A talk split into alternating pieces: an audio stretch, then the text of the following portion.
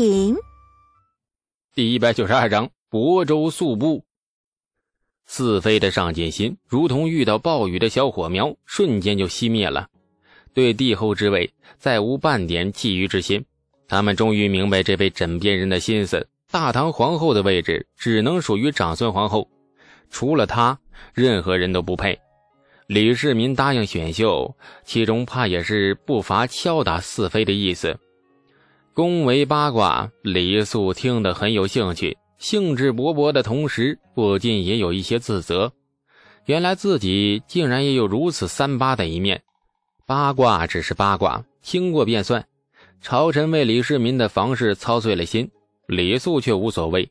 李世民后宫上万，理论上任何一个走进他视线的女人都可以拉过来胡搞瞎搞一番。这种男人的寂寞，不是李素这个凡夫俗子能懂的。第二天。程家的部曲骑马赶到太平村，同时还顺手捎带了一位愁眉苦脸的东市布商。昨日李素选中的那块薄如蝉翼的布绸，便是从这位布商的商铺里抢哎取取来的。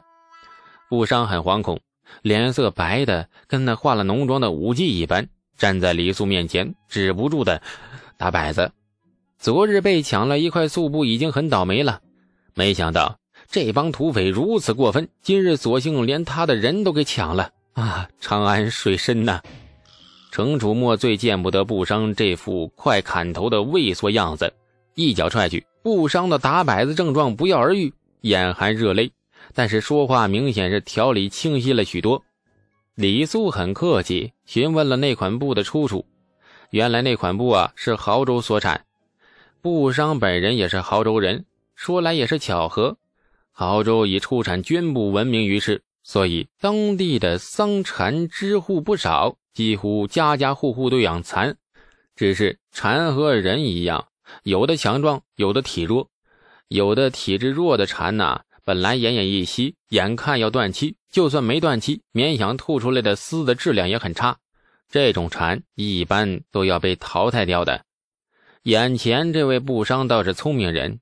他把亳州养蚕人家里淘汰出来的蚕呢，就集中起来，死一大批自是难免，剩下的勉强能吐出丝，那种韧性和粗细都很差。但是布商不知用了什么秘法，将这种丝经过加工后织成布，也就是李素昨日看中的那款布。由于丝的质量原因，那种布的透光性很强，同时密度也不错。薄如轻纱般的料子，既能透光又能挡风。布商把这款布运到长安销售。那原本以为这种布的销量不会太好，结果上架之后才发现销量果然不好。如今无论官宦还是百姓，买东西普遍还是很务实的，选择货物既要美观又要实用。这种又透光又脆弱的布，实在入不了长安官民的法眼。上千匹素布积压在店里，根本就卖不动啊！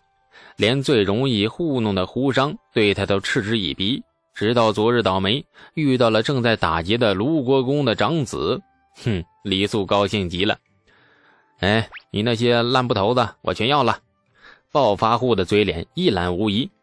布商弱弱的争辩：“哎呀，都是好布啊，没烂呢。好布，你去长安卖一尺试试。”你看人家不拿大耳光子抽你，李素直瞪眼。布商叹了一口气，垂头不说话了。这款布确实卖不动，原以为发明了一种新品种，结果连那烂布头子都不如。这款布积压了多少匹呀？哎呀，两千多匹吧，亏惨了，本钱都回不来。全部卖给我，算算多少钱？这布商神情一震。脱口而出：“两两千贯。”话音未落，随即发觉后背莫名冒出了一层鸡皮疙瘩，四周的温度也陡然降得厉害，一股森然的杀气笼罩在方圆三丈之内。李素苦笑，程楚墨和一群不取杀财围住了布商，活脱脱一群不良少年，那堵住了巷口抢三好学生零花钱的架势，还谈什么价呀？直接明抢多好啊！一一千贯，果然布商非常明智的改了口。然而四周的温度仍没有下降的趋势。布商苦着脸继续改口：“哎五百，呃不，哎三百。哎呀，少郎君，你看着给吧，您您您说给多少就多少。哎，算了算了，小人白送少郎君了，哎，全白送，哎，行不？好没有原则的商人呐！你当我们是匪贼吗？啊，我给你两千贯，不过你负责运输，两千匹全都运到这里，别给我以次充好。哎，估计你也没有办法以次充好了，比你这更差的布还真不容易找了。这布商神情顿时变得狂喜，差点没给李素跪下。两千贯呐，能补回他大半的损失了。毕竟织这种布拿出来卖，本来就是他经商眼光有问题。能回两千贯的本钱，已经是老天垂怜。喜不自胜的布商忙不迭的答应，顺带着看着程楚墨和他那手下那帮杀财的目光都顺眼多了。哎妈，好可爱的一群土匪杀财，萌萌哒，么么哒！这两千贯开支不低，李素现在不大不小也算是富翁了，但是开支两千贯。仍旧感到有点吃力，根本没有经过谈判。李素甚至在不商自愿降价的前提下，都坚持原价。以他的为人品行，自然是不可思议的。李素是坏人，有点坏，但是绝非坏的头顶生疮、脚底流脓的那种。大多数的时候，他还是有着普通人的善良和怜悯。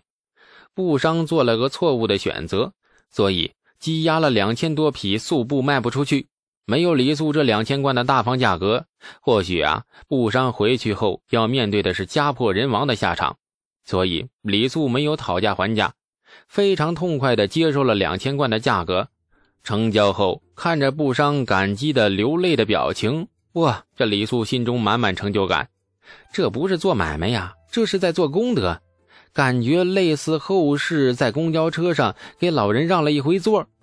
在老人的道谢声中，以及全车人赞许的目光里，仿佛整个人格都升华了，毫无争议地认定自己是个好人。嗯，尽管这可能是一种错觉，现在李素就觉得自己是好人，好到爆啊，好到没朋友。所以此刻他心情很不错，甚至拉过布商坐在院子里，以一种大领导慰问百姓的姿态，和颜悦色的跟那布商拉起了家常。哪里人呐？家里几口啊？几儿几女啊？你们家打土豪分田地了没有啊？等等等等吧。程楚墨和身后一群杀财脸色越来越古怪。最后，程楚墨终于忍不住了，黑着脸打断了李素的雅兴：“哎哎，兄弟，莫闹了，打谁家土豪啊？你自己就就就是土豪，好不好啊？你好好说话行不行？”哎，李素一怔，随即哦了一声：“啊。”那刚才那句不算啊，你快忘掉。哎，对了，还未请教掌柜贵姓啊？布商诚惶诚恐地说：“哎，不敢当贵人垂问，小人姓孙，孙悟空啊，不不是，贱名，呃，名贵。呃，多谢贵人今日救小人于水火，为了这两千多匹布，小人差点扯绳子掉井了，多亏贵人相助。嗯。”回去好好干啊，争取东山再起，将来发达了，莫忘了今日你我的这场缘分。孙平贵忙不迭应是，调了两辆马车，李素当场让孙平贵拉着满满两马车的钱走了，足足两千贯，收气画押都没有，只是嘱咐孙平贵赶紧将素布运到太平村，不怕他孙平贵讹他呀。卢国公和县子不是孙平贵这种商人惹得起的。相信孙平贵也不会那么没有眼力。孙平贵千恩万谢的走了。李家院子里，程楚墨一直用奇怪的目光盯着他。这孙平贵莫非有什么出奇的本事吗？呢？哎呀，做生意做的差点扯绳子掉井。你觉得他有什么本事啊？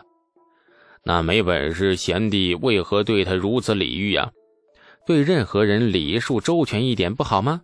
比如你，你在我家吃饭时，你装的跟翩翩王孙公子一样，其实一巴掌就可以抽飞五个王孙公子。无论真心或假意，装出礼数总是没坏处。对，可是这孙平贵他是商人呢。李素最听不得这话了，不由白了他一眼：“商人咋了呀？啊，商人吃你家的，喝你家的了，凭自己本事赚钱，你凭什么低看人家呀？我李家，你程家。”还不是一样在长安城卖酒卖香水？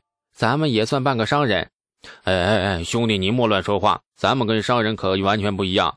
程家是开国功勋，你是陛下御封县子，官员见你都得行礼的，怎么自甘堕落与商人扯在一起？你以后莫说这话了啊，被监察御史听到，呃，说不得去朝廷，呃，再参你一本。你爱参不参啊？咱们两家做买卖就是商人了，不承认就行了。不是商人，程楚墨吐字咬得很重。问题的争论似乎涉及到这个糙汉子的原则。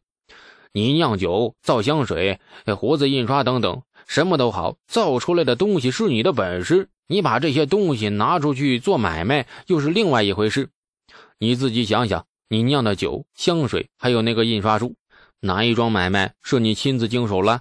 酒和香水是程家和长孙家合伙在做，印刷术交给城里的赵掌柜，他们卖给谁，与你何干呢？你只需要每月在家里等着收钱便是。这便是勋贵的体面。程家和长孙家也一样。我程家在长安城里店铺数十家呢，哼，另外还有远出西域诸国的商队，甚至连胡商的商队都插了手。但是这些买卖都不是我程家直系经手的，全部交给信得过的远亲，所以程家也不是商人，长孙家亦不是。那勋贵就是勋贵，绝对不能与商人扯在一起。甚至都不能对商人太客气，因为商人终归是低贱的，他们的地位充其量比贱籍高一点。李素打了一个呵气，懒洋洋地说：“唉，你的意思是说，商人帮咱们勋贵赚了钱，咱们还不能给他们好脸，还得打着他们，骂着他们，然后他们还得贱兮兮的继续帮咱们赚钱？人家上辈子欠你家的，若是有人这么对你。”你干不干呢？